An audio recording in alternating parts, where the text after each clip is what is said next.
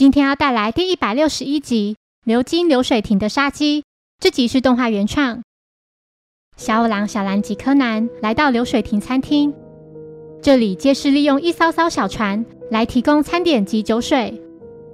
店员安西金子表示，当小船流至包房时，顾客可透过落地窗从船上取餐。只要按下房间里的按钮，小船就会自动回到停泊的地方。一名叫新井龙一的大学讲师提到，他们先前预定了八号包房。店员以为他是金田。站在龙一身旁的大学助教金田圭三表示，店员认错了，他指的金田并不是自己。由于金田圭三在今天升任为副教授，教授岩间信夫亲自为他庆祝。之后，小五郎三人准备进包房用餐。柯南看到金田龟三从隔壁包房走出。过了一段时间，三人注意到有一艘放着许多丰富料理的大船正驶向教授几人的包房。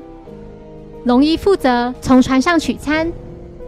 龙一询问教授为何没有看到金田龟三呢？教授回复他去上厕所了。七点五十分，小五郎三人听到教授正在到处找寻自己的隐形眼镜。以及关窗户的声音。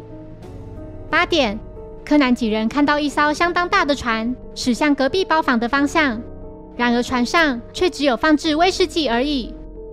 这时，店员突然大声尖叫，他看到金田圭三已死在餐桌上，胸口被刺了一把刀。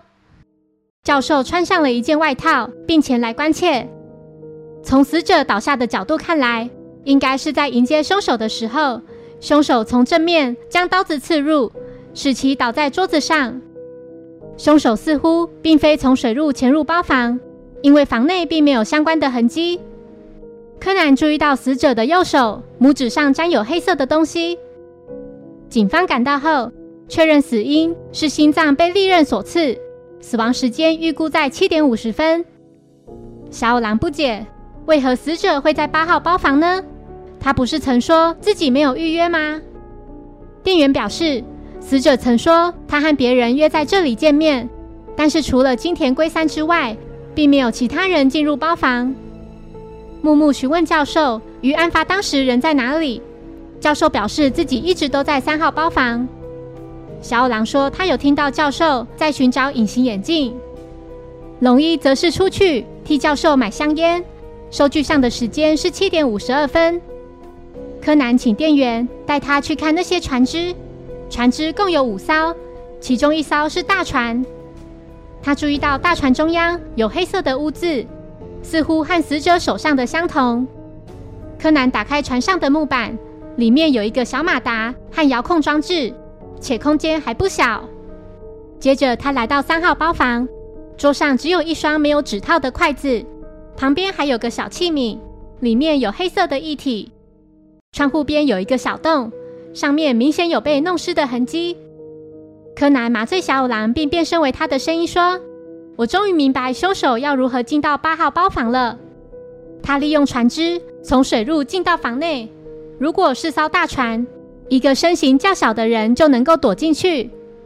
凶手首先点了些菜肴，并要求用大船送过去。在料理送到后，随即将船上的木板拿掉，并躲在下方。”当大船返回船坞的途中，凶手用双脚关闭遥控，使大船的马达停在八号房前。为了避免其他人认为自己是从水路过去的，还特地将尸体转向门口的方向。凶手只要再次回到船上并打开开关，船只就会自动回到船坞了。凶手只可能是教授。当时寻找隐形眼镜的声音，也许是事先录音的吧。至于如何关上窗户，首先在窗框上利用针头固定橡皮筋，然后在另一端用筷子的指套卷起来，并用针头固定住一角。接着将钉上橡皮筋的窗户往指套那边拉，在指套上再钉上一个针头，然后把冰块放在卷纸中央即可。如此一来，湿掉的指套就会裂开，窗户就在橡皮筋的拉力下关上了。教授回到包房后，收拾所有东西，再把录音机消除，这样就不会留下证据了。小五郎询问教授当料理送到时，他是否曾把酱汁打翻了？龙一表示是自己打翻的，酱汁还溅到船上的木板。小五郎请教授把外套脱掉，里面那件衣服就沾到了酱汁。另外，死者的拇指上也沾有酱汁，那是他在被刺杀的时候沾上的。相信教授的衣服上肯定留有死者的指纹。